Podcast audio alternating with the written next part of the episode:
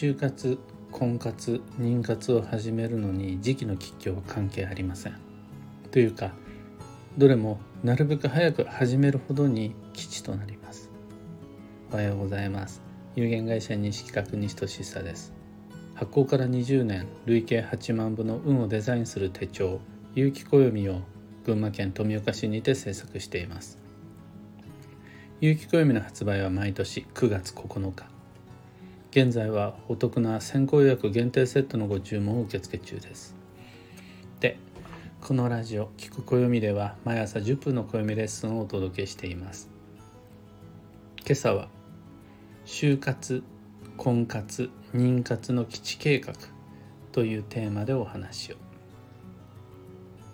転職活動はいつ始めても常に基地です。なんなら就職前だけではなくて就職後もずっとやっててもいいぐらいです。それそのものが仕事運を上げる開運行動だからです。てかそもそも次が決まってないうちから先に辞職への思いを募らせるのが闇落ちの強シナリオなんですね。理想の転職とは転職先の確保をしてから就活をして転職していくっていうのが基地です。それが難しかったとしても辞職後の具体的な計画辞職後に目指す次の目標辞職しないとできない何かしらの具体的な行動これをまず見つけることが大切でそれもまた転職活動や就職活動に含まれます。ブラック企業で鬱になりかけてたりとか過度に自分の体がもう傷んでしまっていたりとかそういう時にはもう何も考えずにまず休めまずややめろ。こういう非常手段は全然ありだと思います。でも今自分がやっていることの先にあるものが見えない状態でつまり就職活動転職活動をしていない状態で時期の吉凶がどうのこうのとか次の転職がいつがいいかとか鑑定することってなかなか難しいんですよね。というわけでその転職活動それそのものが先の時期の吉凶鑑定の土台みたいなものになるんで転職活動っていつしてもいいっていうかその就職転職の必要性をちょっとうすらぼんやりとでも感じ始めたぐらいの時にもうすかさず暦なんか開かないでやっちゃっていいです。同様にですね婚活とか妊活も時期の吉凶関係なしです。それらをした先に何かしらの決断投資選択厳選の必要性が出てきたなら暦を開いて時期の吉凶を調べるということは大いにありえます。でも婚活も妊活もまだ何もそこでのさまざまな縁や知見がない中で実感がない中で婚活そのものの妊活そのものの時期の吉凶を鑑定しても意味がないです。その転職活動就職活動や婚婚活や妊活をした先に時期の吉凶を鑑定することがあるだけでその事前活動そのもののいつ始めよういつやめようみたいな時期の吉凶を鑑定しても運運を鑑定する取っかかりがないわけです。っていう話を聞くとじゃあ婚活をするにあたって結婚相談所に入会する時に50万かかるんだけどこれって時期の吉凶関係ないの？みたいなことを考える方もいるかもしれないです中には。または不妊治療を始めるにあたってめちゃくちゃ大きな決断。すごく大変なことだしお金もかかることだしパートナーや家族の同意もいることだったりするかも。そういう人生の決断を妊活いつ始めちゃってもいいの？みたいに感じる方もいるかもしれないですがそれもう一回ちょっとさっきの話を思い出してください。のいきなり結婚相談所に入会することが婚活だと思ってるんですか？いきなり不妊治療のためのさまざまな同意書契約書に記入をすることがご自身にとっての唯一の妊活になりますか違うでしょその前にやることがいっぱいあるはずなんです。例えば資料を取り寄せることかもしれないし経験者に話を聞くことかもしれないし例えばトライアルというお試しの段階から始められる何かを見つけて試しにそれをやってみることだったりそういった講座やセミナーに参加することかもしれないですしネット検索をすることかもしれない。書籍を読ん購入して読んだりであるとか何かしらの体験っていうのを事前にやる。その体験をするためにいろいろな体験会の情報を調べるっていうことかもしれないしありますよね。そういう事前の活動が。そういうのを婚活妊活の一歩目ってするんじゃないんですか？だとしたならばそれを始めるのに時期の吉凶とか考えてる場合じゃないです。どうしようかな？必要かな？思い始めた瞬間になるはやでやるのが吉時期です。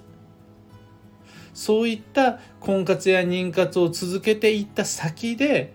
高額なお金を投資する必要が出てくるのかもしれない。人生の節目となるような決断をするに至る何かしらのタイミングが来るのかもしれない。その時には確かに暦を開いていい時期ですか？いい方位ですか？運の流れに乗っていますか？それを参考にすることは大いにありえます。けれど婚活の一歩目まだ始まっていない妊活の一歩目の時期の吉凶を鑑定しようと思うのはもうその時点で判断材料がないだけで運のことばっかり気にしちゃってるのであの正しく精度の高い鑑定ができる状況にないんですよね。まだ材料が揃ってない。なのでなるべく早くのスタートが吉となります。の結果としてねそういうふうなスタートのし仕方をしているとですね一歩目で環境の変化を伴うような大きな決断には至らないはずなんです。より堅実で安全な綺麗ななだらかなグラデーションのある行動計画が練れるようになるはずなんです。そうしていざ今こそ人生の決断っていうふうになった時にはめっちゃ多くのプランであるとか判断材料であるとか比較対象とかが揃ってるんですよね。それを踏まえて時期や方位だけじゃないさまざまな吉凶鑑定の判断材料をもとにどれが自分にとって一番いいプランかっていうのを選ぶ時には精度の高い鑑定ができるようになっています。というわけで就活婚活妊活のスタートに運の吉凶吉時期とか吉方位とかそういう吉凶関係なしです。そしてその活動のさまざまな積み重ねの先でいよいよ就職さて同性転居よし治療投資でなった時には暦を開いて良い基地今日を鑑定していきましょう。とまあ今朝のお話はそんなところです。2つ告知にお付き合いください。まず有機暦先行予約限定セットに関して2023年8月の8日までご注文を承ります。先行予約とは有機暦と卓上カレンダーの組み合わせ。これをお得に購入するさまざまな特典がついた先行予約だけの購入機会です。説明やお申し込み窓口は放送内容欄にリンクを貼り付けておくので興味のある方後でご覧ください。2つ目の告知が各地での暦のお話し会に関して。2023年はとにかく旅の年交流の年外界への飛翔の年。この暦の運勢にのっとってみんなが住む町に僕の方からお伺いします。講座でも講演会でもなくていい感じのカフェとかで同じテーブル囲んでお話ししましょう。気になる好奇心とか運に対する不安とか疑問とか小脇に抱えてぜひご参加ください。現在確定している日程と場所は6月22日来週木曜日の16時から仙台駅。2023年7月の3日月曜日が16時から宇都宮駅。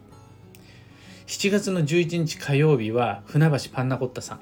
9月の20水曜日は大阪。これはおそらくランチ絡みランチの後かなの時間帯になりそうです。そんな感じで決まってるものから順にお知らせ詳細書き加えていきますのでこちらも放送内容欄に詳しいことが書かれたブログのリンク先貼り付けておきます。最後に業務連絡が一つ。運をデザインする暦ラボのメンバーの皆様。ラボの Slack に2024年のキーパーソンとなるような人職業のヒントを掲載しました。有機暦2024の中ではなりわい仕事というコーナーに掲載される予定の運勢です。そこにあの文字数の関係で割愛された没原稿とかちょっとこれみんなが見てるところでは書きにくいなっていうような固有名称とか商品名とかもうラボの中だったらもう遠慮せずにもう全部書いちゃおうと思って書き殴ってしまっています。お時間のある時にご確認ください。さて今日という一日は2023年6月18日日曜日父の日新月。超繁忙の6月の13日目となりました。本年度の今最重要期間で今年一番の頑張りどころです。今日基地保育で過ごしてる人も今日がお仕事だよっていう人も相変わらず子育てしてますっていう人も今その場で自分にできることをできるだけ頑張って基地です。幸運のレシピはかんぴょう。できればかんぴょう巻き海苔と米とかんぴょうで巻いてある細長いやつ。あれが理想なんですが難しければかんぴょうにこだわらず海苔巻き。例えばカリフォルニアロールみたいなものでもいいし鉄火巻きでもかっぱ巻きでも OK です。今日のキーワードは保留。待ってもらう。その心はスケジュールは自分の方で調整する必要があります。成り行きに任せちゃってると自分の速度が乱れてしまった結果今やろうとしていることがうまくいかない恐れ大です。早く進むことより自分のスペースで過ごすことを優先して自らスケジュール整えられるように調整をして基地となります。以上迷った時の目安としてご参考までに。ところで聞く暦では Twitter にてご意見ご質問募集中です。知りたい占いの知識や今回の配信へのご感想などハッシュタグ聞く暦をつけてのツイートお待ちしています。というわけで今日は日曜日の配信になるんですが朝ちょっとバタバタしそうなので録音での収録での配信となりました。今日もできることをできるだけ西企画西俊久でした。いってらっしゃい。